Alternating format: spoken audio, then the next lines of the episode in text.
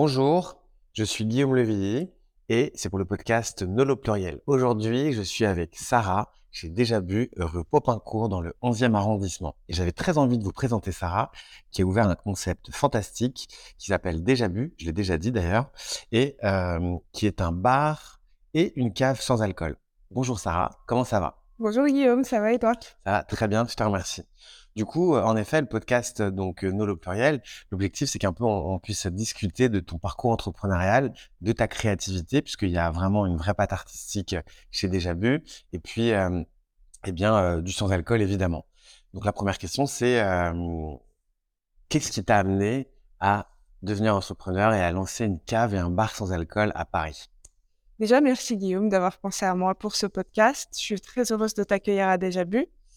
Euh, l'idée m'est venue après 12 euh, ans de journalisme où euh, bah, j'ai eu la chance de voir plein de choses différentes, autant dans de la créativité, dans de l'innovation, mais j'ai jamais été touchée à ce point par un produit.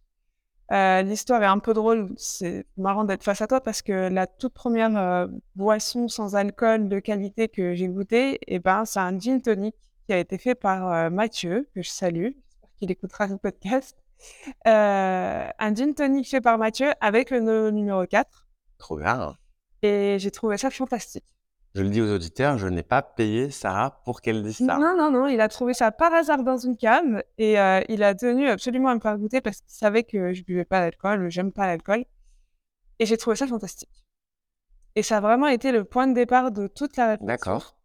J'ai d'abord mené une enquête journalistique sur ces produits. Et au final, je me suis dit, c'est formidable tout ce qui existe parce que j'ai découvert plein de références différentes et, et je me suis dit, il n'y a pas assez d'endroits où on peut les trouver facilement, il n'y a pas assez d'endroits, il n'y a quasiment pas d'endroits où on peut les goûter, où on peut prendre le temps de s'intéresser aux produits. Ça, c'est très important. Et du coup, je me suis dit, bon, ben, voyons ce qu'on peut faire. Est-ce que je peux me lancer? L'entrepreneuriat, ça m'a jamais fait peur parce que euh, pour le coup, je suis un peu marginale. J'ai jamais été en CDI, donc euh, j'ai toujours eu ce bout de risque. Donc, euh, me lancer à aucun moment, j'ai eu peur de le faire. Je me suis dit, bah, ça va être une nouvelle aventure, une nouvelle expérience. J'ai besoin d'apprendre de nouvelles choses. j'ai adoré être journaliste. C'était le métier de mes rêves, mais là, j'ai besoin de voir autre chose pendant un temps au moins. Et, et c'est comme ça que je me suis lancée. D'accord, ok. du coup, le métier de journaliste ne te manque pas du tout pour l'instant, ça ne me manque pas du tout. J'ai presque l'impression de faire du journalisme quand je suis à la boutique parce que quand les clients entrent, ils te racontent des histoires et tu t'intéresses à eux, donc tu leur poses des questions. Donc euh, j'ai toujours cette euh, limite, je retrouve euh, la fibre de mes débuts quand j'ai commencé en PQR. Ah, on m'envoyait, ouais, on m'envoyait dans la rue poser des questions aux gens. Donc ça c'est super cool. Et non, ça ne me manque pas, pas pour l'instant. Ça fait que deux mois, donc on en reparlera plus tard si tu veux. Bien sûr. Là, tu dis, ouais, donc du coup, ça fait deux mois que, euh, que tu as ouvert le concept Déjà Bu. Et donc, euh, euh, si tu peux nous parler un petit peu justement de, ton concept, qu'est-ce que qu'est-ce que tu proposes? Déjà Bu, c'est un lieu de partage. Je le vois vraiment comme ça, un lieu de découverte et d'expérience. On a à la fois une cave avec une sélection de produits. Je cherche pas à avoir tout ce qui se fait parce qu'il y a énormément de choses qui se font. Euh, je veux vraiment, j'ai vraiment fait une sélection précise de produits que j'ai goûtés, que j'ai aimés. Euh, une fabrication, si possible, artisanale. 97% des produits que j'ai à, la cave sont fabriqués en France et sont français. J'ai vraiment mis un point d'honneur à choisir euh, précisément les produits, des produits qui me plaisent, parce que c'est comme ça qu'on peut partager et qu'on peut faire découvrir aux clients les produits sans alcool. Et puis après, on a une partie euh, bar dégustation. Euh, ce que j'ai voulu créer chez Déjà Bu, c'est euh, vraiment un lieu de convivialité où on peut venir à la fois boire un verre. Et puis quand les clients s'intéressent à une bouteille, mais qu'ils n'osent pas faire le pas de l'achat parce que ben, les bouteilles peuvent être onéreuses, parce qu'on ne connaît pas, on a peur que le goût ne suive pas. L'étiquette est souvent belle, mais ils me demandent toujours quel goût ça a. Donc, euh, j'invite souvent mes clients au bar pour euh, leur proposer un petit verre pour qu'ils puissent goûter. On est ici pour, euh, j'aime bien dire ça à mes clients, on est ici pour éveiller les sens. Quand on entre, le premier sens qu'on éveille, c'est la vue. J'ai essayé de faire une boutique qui soit belle, Il y a une grande fresque très colorée. C'est magnifique. Les étagères sont très épurées, les bouteilles sont mises en avant par des lumières. Donc vraiment, quand on arrive, il en prend plein les yeux. Mhm. Tout à fait, je confirme. Et quand euh, je, les, invite à goûter, je leur dis toujours d'abord santé. On travaille l'odorat ici. Santé, redécouvrez ces odeurs. Est-ce que vous arrivez à trouver ce qu'il pourrait y avoir dedans? Et puis après, on travaille le goût euh, en goûtant. C'est vraiment un, espace euh, multiple où on, on prend le temps de, s'intéresser et d'apprécier euh, les produits de qualité. Ouais, tout à fait. Mais c'est vrai que comme tu le dis, et je pense que c'est la clé dans le sans-alcool premium, en tout cas, toutes ces marques sur le marché comme Nolo et comme d'autres marques, en fait, c'est de mettre en bouche le produit aux gens et de pouvoir en fait leur faire goûter et leur proposer une expérience. Et c'est vrai que ce qui est sympa et ce qui me plaît beaucoup chez Déjà Bu aussi pour moi, c'est justement ce bar et puis ces assises qui font qu'en fait les gens ils peuvent prendre le temps en fait de découvrir et de comprendre et c'est vrai que c'est c'est génial de pouvoir proposer ça. Et en plus, tu as une euh, localité, enfin, c'est hyper bien situé, c'est dans le cœur du 11e arrondissement, à côté de la mairie. Euh, Non, j'ai eu beaucoup de chance. Bah, c'est surtout euh, un, un des arrondissements les plus peuplés de Paris et un des plus cosmopolites, où il y a vraiment tout, tout type de population. Et donc ça, c'est génial, parce que je suis vraiment au carrefour de plein de choses, de plein de gens différents qui viennent dans la boutique pour des raisons différentes, mais qui peuvent tous être touchés à un moment donné par ce genre de produit. Donc euh, pour le coup, euh, j'avoue avoir beaucoup de chance. Je suis résidente du 11e arrondissement depuis très longtemps. Donc c'est vraiment un arrondissement qui me tient à cœur et euh, on est comme à la maison aussi. bien sûr. Et, du coup, tu as mis combien de temps à trouver ton local et à te lancer justement du moment où tu t'es dit, j'ai goûté Nolo numéro 4 en gin tonic, c'est fantastique, j'ai envie d'ouvrir une cave sans alcool. Boum, ça t'a mis combien de temps, grosso modo? Euh, j'ai goûté euh, Nolo numéro 4 en mai 2022. Ok. J'ai lancé ma petite enquête journalistique jusqu'en juillet. Mhm. Et en août, je me suis dit, bon, ok, euh, j'ai eu du mal à trouver des produits. Franchement, on va se dire honnêtement, j'allais voir les cavistes autour, j'allais dans les supermarchés, j'essayais de demander et tout, et je trouvais pas de bonnes choses. Euh, et donc, c'est euh, à peu- donc c'est fin août, euh, début septembre, je me suis dit, ok, on y va, c'est faisable. J'avais euh, fait un petit peu euh, une petite enquête de marché, étude de marché, voir si c'était si c'était jouable. Et après, euh, à partir de octobre jusqu'à décembre, euh, j'ai cherché un local. J'ai eu beaucoup de mal parce que quand on est seul, et je suis seule sur le projet, euh, quand on se lance dans, pour un projet inconnu du grand public parce que vraiment les gens ne connaissent pas le sans-alcool, C'est clair. Euh, c'est très difficile à faire accepter. Donc euh, j'ai eu beaucoup de refus. D'accord. Euh, je pense que... Carrément des refus, quoi. Ouais, ouais, ouais. J'ai eu euh, 7-8 refus pour des logos, Ah ouais. logos euh, commerciaux, ouais. Et puis finalement, j'ai trouvé celui-là. C'était un peu un cadeau de Noël parce que je l'ai eu en décembre, euh, fin décembre, juste avant les fêtes de Noël. Et, euh, et janvier, on a commencé les travaux et début février, euh, j'étais ouvert. Ah, carrément, donc tu as été hyper vite.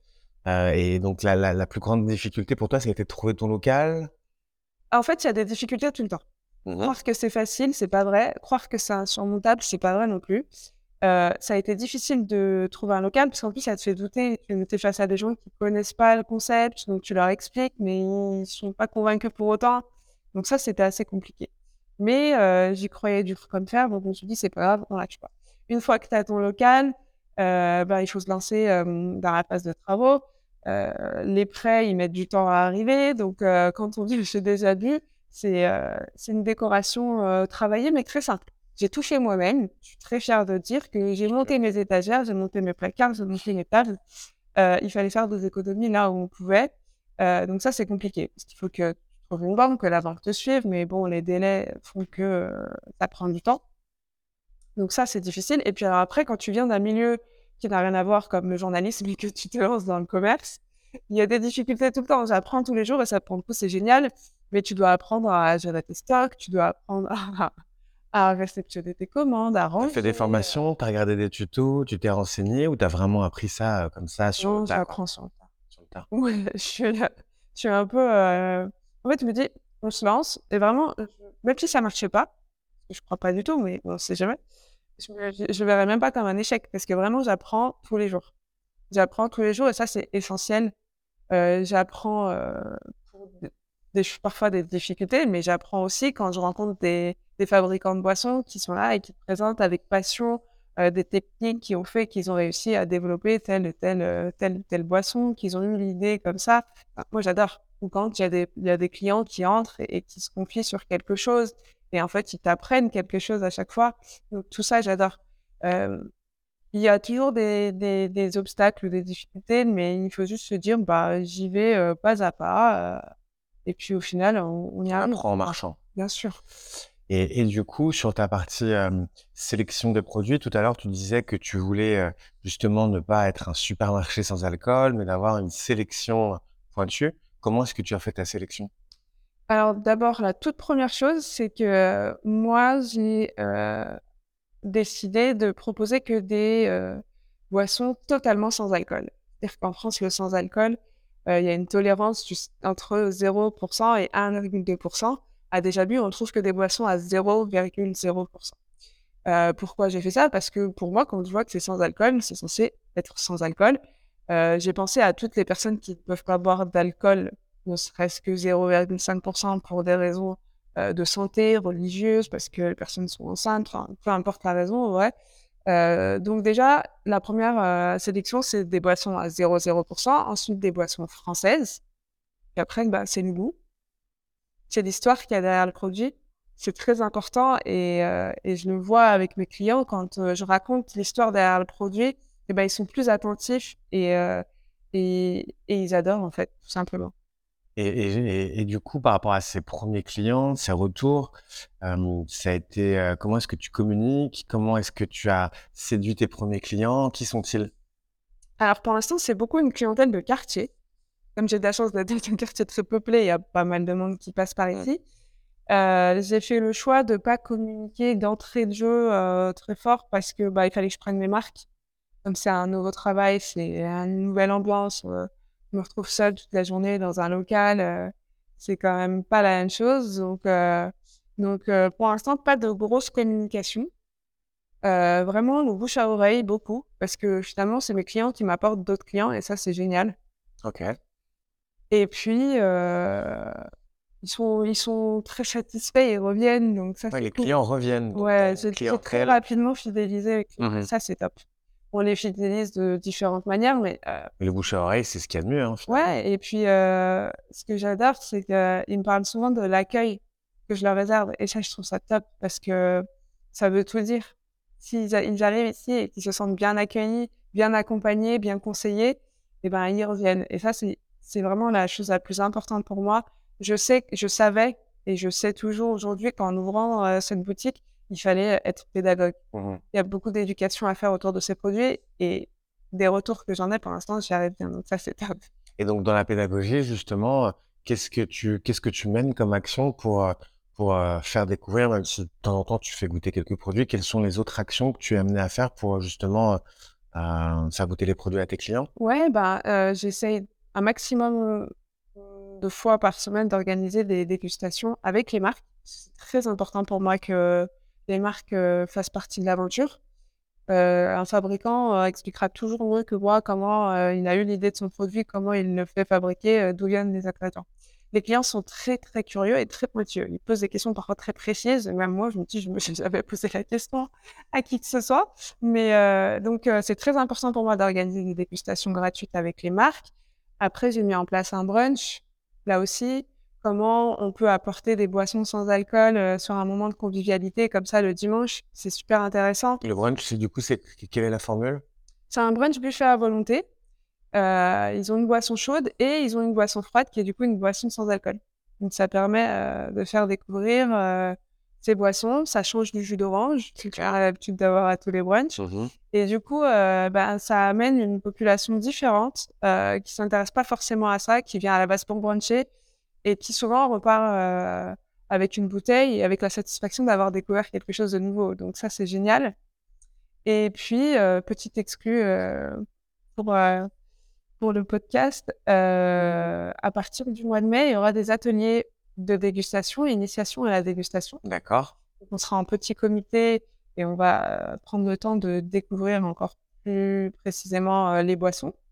Et un atelier accord boisson-pâtisserie. D'accord.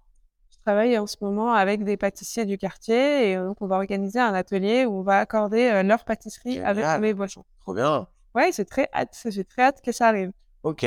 Donc, heu, vraiment, voilà, heu heu, des dégustations avec les fabricants, un brunch, le dimanche, des ateliers, accords mets pâtisserie.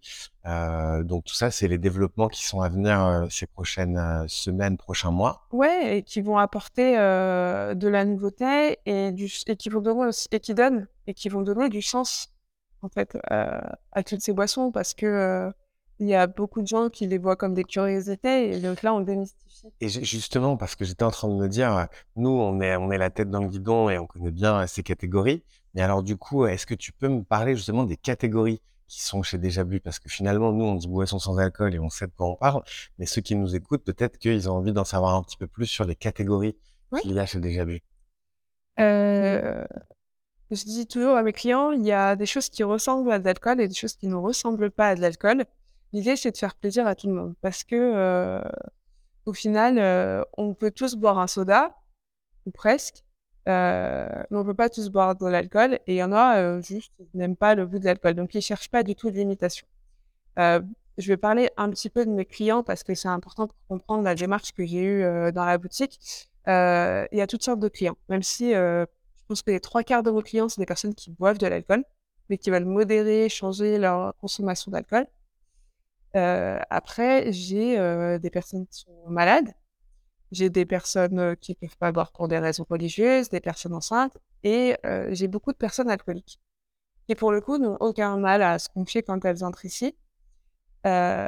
Et par exemple, pour ce dernier exemple, de personnes alcooliques, on les emmène toujours vers des boissons, qui ressemblent pas à l'alcool. Mmh, tout à fait, ouais. Par exemple, le Nolo, heu, Ginger, Mmh c'est un des produits que je vends le plus à la boutique parce que les personnes aiment le côté, heu, piquant, brûlant du gingembre qui va rappeler, heu, d'une certaine manière un alcool fort qu'on va savourer, qu'on va prendre le temps de boire lentement, pas comme un jus ou comme un soda et du coup, c'est des boissons qui plaisent énormément. Donc à la cave, on a des boissons qui ressemblent à de l'alcool, des vins, des spiritueux, type gin, bitter, rhum. On a des bières, on a du cidre et après on a plein d'autres boissons qui proposent des choses différentes à base de gingembre, des sirops, de l'houblonnade, heu, des infusions de plantes, de fruits, d'épices. Heu, dans ma sélection, j'ai fait attention à ce que ce soit peu sucré parce qu'un des premiers a qu'on a sur les boissons sans alcool, c'est que ce soit trop sucré. Ben là, je prouve qu'au contraire, on est très peu sucré, voire sans sucre ajouté. Oui, c'est vrai que, en tout cas, dans la façon dont moi j'ai créé Nolo numéro 4, c'était l'objectif de proposer un produit goûtu et sans sucre. Et Nolo Ginger va avoir un produit complètement tranchant avec le Nolo numéro 4, très fort et aussi très peu sucré. Et c'est vrai que souvent, en tout cas moi quand j'ai quand j'ai créé cette marque, heu, c'était, heu, avant dans les boissons sans alcool et et encore maintenant d'ailleurs dans plein d'endroits, souvent en fait les cocktails sont très sucrés. Et l'objectif c'est vraiment de sortir aussi un petit peu de de de ce cocktail sans alcool hyper sucré finalement. Mais c'est ce que cherchent les clients, en fait, parce que pour eux, ça les amène à une boisson presque infantilisante. Quelque chose de trop sucré, on ne prend pas pas tant de plaisir à le boire parce qu'on boit très vite. Donc heu, le sucre gâche, heu, toutes les saveurs qu'il pourrait y avoir. Donc là, heu, on se rapproche, heu, de l'essentiel, en fait, de l'essence du produit, de de la base et ça, c'est génial. C'est super important, heu, pour plein de raisons. L'alcool, heu, je j'ai aucun procès à faire contre l'alcool, attention. Heu, ça peut être très bon, mais ça peut être aussi très calorique, très, heu, très sucré. Moi, des personnes qui entrent ici et qui me disent: «Bah, j'ai le foie gras, je suis à 2 doigts de la cirrhose», c'est pas super, fun à entendre, quoi. C'est sûr. Donc heu, donc je suis contente d'avoir pu, mettre ça, d'avoir, sélectionné des produits, qui sont sans sucre ou très peu sucrés. C'est comme pour les personnes diabétiques. Quand elles entrent et qu'elles me disent: «Bah, en fait, moi, je peux pas boire autre chose, qu'est-ce que vous avez à proposer?» bah, elles sont contentes quand on heu, Nolo numéro 4 ou tous les autres gins, heu, Mmh qui sont sans sucre, quoi. Bien sûr et du coup alors dans dans dans ces fameuses catégories, quelle est la enfin quelles sont les catégories qui, heu, qui fonctionnent bien finalement? Bah, mon best-seller de toute la boutique, c'est le Nolo Ginger. Alors encore une fois je incroyable. sais. payé ça? je sais que c'est incroyable. Moi, c'est un de mes produits préférés, donc euh, j'ai aucun problème avec ça en plus. Mais, euh, mais en fait, c'est un, produit qui, c'est un produit qui plaît à tout le monde. Les gens qui ont peur d'aller vers un vin sans alcool, enfin désalcoolisé, parce que ça va pas assez ressembler au vin, vont être contents de trouver ça. Euh, les gens qui peuvent pas aller vers les produits qui ressemblent à l'alcool vont être contents de trouver ça. Donc tout le monde est content de trouver ça. Et, et il se trouve que on me demande souvent et le sucre dans tout ça, et c'est le produit le moins sucré que j'ai dans ma gamme de gingembre. Tout à fait. Euh, après, euh, le vin, toujours? Le vin, du coup, parce que c'est vrai qu'en France, j'ai l'impression, et dis-moi si je me trompe, que ça s'est un peu démocratisé ces derniers mois, années, parce qu'il y a quelques temps, je dirais il y a trois ans, le vin sans alcool, c'était vraiment perçu comme pas bon et inutile. Du coup, est-ce que ça s'est démocratisé? Oui, mais euh, je pense que d'abord, le premier achat, c'est toujours de la curiosité. Les gens me disent Oh, je suis curieux de goûter. Après, quand ils reviennent et qu'ils ont apprécié, c'est génial. Mais, euh, mais c'est vrai que j'en ai beaucoup qui ont goûté il y a quelques temps et qui me disaient Ça ressemble trop à un jus de raisin, c'est pas possible. Mmh Savoir qu'il y a deux types de, de vins. Il y a les sans alcool non fermentés. Donc, c'est une base de jus de raisin ou de raisin amélioré par des arômes, et puis les vins désalcoolisés. Donc sur des vins désalcoolisés, on retrouve quand même un côté vineux qui est très intéressant et que les gens apprécient globalement. Donc les techniques évoluent. Maintenant, on a même un centaine de millions de désalcoolisés qui vont. Euh, et donc euh, les techniques évoluent et ça c'est un très bon signe. Et puis j'espère que ça va continuer euh, d'évoluer parce que les clients demandent que ça en fait. Ils sont à l'affût des, des, nouveaux produits, des nouveaux goûts. on me demande tout le temps. Ouais, c'est ça. On me demande tout le temps, est-ce qu'il y a des nouveautés? Euh, Bah non, il n'y en a pas tout le temps, des nouveautés. ouais. Mais pour premier, dès qu'il y a une nouveauté, je me fais signe. Ouais, ils cherchent, ils cherchent les nouveautés, ils cherchent des choses euh, qui les sortent un peu du, euh, du quotidien, de... Là, par exemple, j'ai rentré récemment Villa Martel. Villa Martel, c'est une boisson qui est faite par des vignerons donc qui n'est pas un vin. C'est pas un jus pour autant, mais c'est une base de jus de raisin dans laquelle ils ont ajouté euh, du café, euh, du piment et du cassis. Et ben c'est une boisson que je vends très bien parce que du coup on n'a pas cherché à imiter un vin. C'est quelque chose de nouveau, de différent, de surprenant, et ça les clients adorent. D'accord. Et c'est très peu sucre aussi. C'est vrai que j'ai goûté, c'était très bon. Ouais, c'est très intéressant. Donc euh, ils sont tout le temps à la recherche de nouveautés, donc j'espère vraiment que le marché français va va grossir et évoluer encore et qu'on va avoir euh, des petites pépites. Oui, c'est vrai. Après, c'est aussi pour ça que je fais ce podcast et que je, souhaite parler aux entrepreneurs. Bah, c'est vrai que, du moins de ce que je vois en ce moment dans, toutes les boissons que tu proposes dans ta cave, euh, que ce soit les kombucha, les kéfirs, les jeans sans alcool, le vin ou autres boissons à base de gingembre, c'est vrai que c'est souvent en fait euh, des entrepreneurs. Il y a des multinationales comme Pernod Ricard, Bacardi, Diageo et compagnie, qui ont aussi maintenant des, des produits sans alcool. Mais que je, euh, je ne propose pas. Et du coup, tu ne le proposes pas volontairement Oui, volontairement. Je veux vraiment mettre en avant le savoir-faire de, de, de, gens qui, euh, qui ont osé euh, se lancer, en fait. Mmh je trouve ça beau, je trouve ça bon. Et, et je trouve ça toujours plus intéressant de faire face à un fabricant qu'à un commercial d'une grande maison qui, fait son travail, mais fait juste son travail. J'adore la passion qu'on peut mettre euh, derrière, enfin, qu'il y a derrière un produit. C'est très important. Ouais, c'est sûr. Et donc, du coup, parce que je rebondissais sur euh, ce que tu disais sur euh, le marché qui s'ouvre. et c'est vrai que comme c'est des petits entrepreneurs derrière chaque marque comme la mienne et comme Coco chez Kombucha qui est devant moi ou, ou d'autres, c'est vrai que finalement, moi, j'aimerais pouvoir lancer des nouveaux produits, euh, au moins un ou deux par an en plus. Mais c'est vrai que c'est dur, c'est long, ça coûte cher, euh, mais c'est hyper, euh, comment dire, enfin c'est c'est une super aventure. Mais voilà, moi j'aimerais pouvoir proposer un produit d'ici juillet, mais c'est vrai que voilà, on rencontre pas mal de difficultés sur nos chemins. Et, donc, donc oui, ça va se démocratiser, mais. Mais oui, j'espère que ceux qui, qui écoutent et qui n'osent pas vont oser parce que euh, oser, ça fait partie de, de, de, la vie. Il faut juste se dire que euh, c'est une expérience de plus et que si ça marche, ça peut être génial. Bah, bien sûr. Il faut toujours penser positif et pas se dire qu'on va foncer droit dans le mur. Il faut, enlever toutes ces peurs, les mettre de côté et se dire, bah, ben, c'est bon, je suis sûre que c'est bon, faites goûter. Si vous êtes en train de créer un produit, euh, testez-le auprès de plein de gens, plein de gens différents. Moi, au tout début, avant d'ouvrir la cave, quand je, je cherchais à sélectionner mes produits, et eh ben, souvent, je les emmenais avec moi. Un jour au cours de yoga, un jour au travail. Et du coup, je faisais goûter à des gens complètement différents pour avoir leur avis. Maintenant, j'ai construit un panel avec les clients euh, qui viennent goûter avec moi. Ah, ok, tu fais goûter les nouveautés. Exactement, on se retrouve une fois par mois. Donc, on en a fait une l'année, on va en faire une ce mois-ci. Je, change un petit peu les clients quand même, ce soit toujours les mêmes palettes. Et puis, on goûte ensemble et on voit euh, ce qu'on va faire rentrer ou pas. D'accord. Ok. Parce que moi, dans ma vie, bah, c'est les premiers conseils, oui, bah, c'est eux qui viennent acheter après. Tout à fait, ouais. Mais euh, voilà, osez, faites goûter. Et puis, plus vous avez de retour et plus vous pourrez vous améliorer. Et sortir des, produits de qualité. Et, du coup, euh, sur la partie créativité, euh, est-ce que tu as d'autres idées? Comment tu vois la partie créative aussi euh, à venir ou J'ai plein d'idées. Je sais pas qui va écouter le podcast.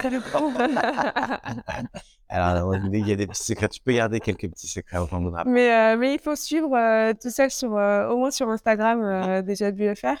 Il y a plein de choses qui arrivent. Je travaille sur plein de choses avec des personnes très talentueuses qui euh, ne connaissaient pas ces produits et qui, en les découvrant, euh, sont tombées un peu comme moi euh, dans la folie du, sans-alcool et, qui, et qui ont hâte de, de travailler avec moi. Quoi. Et ça, c'est top. Ok. C'est génial. Tu expos Non, ça va plus tant être. Enfin, il y aura de l'artistique, mais en atelier ici.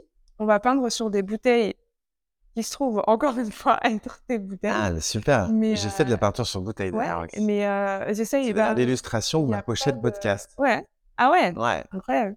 non, mais c'est des très belles bouteilles et, du coup, j'ai des clients qui sont trop chauds, qui, qui, participent au truc et qui me ramènent les bouteilles quand elles sont vides. D'accord. Elles ne sont pas consignées, mais, euh, mais du coup, ils me les ramènent quand même. Donc, on va peindre sur bouteille, effectivement. Mais, mais je travaille surtout avec les métiers de la bouche parce que je pense que ça doit venir par, par là. Mmh euh, donc, euh, donc, il y a des petites choses qui arrivent. Et Ok, donc bon, il faut, rester, il faut aller se connecter sur Instagram de Déjà Vu pour avoir toutes ces petites surprises. Bah écoute, euh, pour moi, c'est c'est très clair tout ce qu'on vient de d'énoncer. Est-ce que tu avais envie de faire passer un autre message en particulier?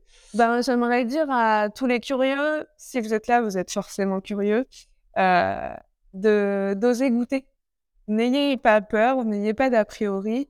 Euh, euh, ramener euh, le petit enfant qui est en vous et qui avait envie de tout goûter, tout toucher.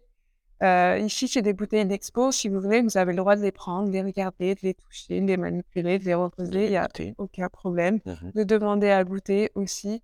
on n'a on a jamais fini d'apprendre, on n'a jamais fini de découvrir des choses et découvrir des nouveaux goûts, des nouvelles saveurs ou redécouvrir et réveiller ses sens, euh, c'est ce qui donne du sens à la vie. Mmh je suis tout à fait d'accord. Bah, écoute, je te remercie beaucoup, Sarah, pour, euh, pour cet entretien ensemble. J'espère que ça en a éclairé euh, quelques-uns. Est-ce que tu connais le nom de mon podcast, puisque tu es la première invitée? Est-ce que je te l'ai dit déjà ou pas encore? Il me semble que c'est Nolo pluriel. C'est ça. Donc, du coup, ma question de la fin, c'est pour toi, être pluriel, finalement, c'est quoi? Être pluriel, c'est être à déjà vu. Pour moi, c'est un espace pluriel. Je l'ai vraiment pensé, imaginé, rêvé même comme un espace où il se passe plein de choses. Parce que euh, dans la vie, c'est jamais tout noir, tout blanc. Euh, il y a plein de choses différentes qui arrivent, plein de couleurs, plein de saveurs, plein d'odeurs. Et, euh, ce que c'est ce que j'ai voulu retranscrire à déjà vu. Bah écoute, c'est très clair. Je te remercie, Sarah. Merci à toi. Je te souhaite une bonne continuation. Je te dis à très bientôt pour les dégustations qu'on va organiser ensemble. J'ai hâte de venir faire un brunch euh, un week-end et puis surtout d'avoir tous les Faut réserver. C'est fou. C'est pris d'assaut. Voilà, c'est une bonne nouvelle. Et euh, je te souhaite euh, une belle fin de journée et je te dis à très vite. Salut Sarah. Ciao. Ciao.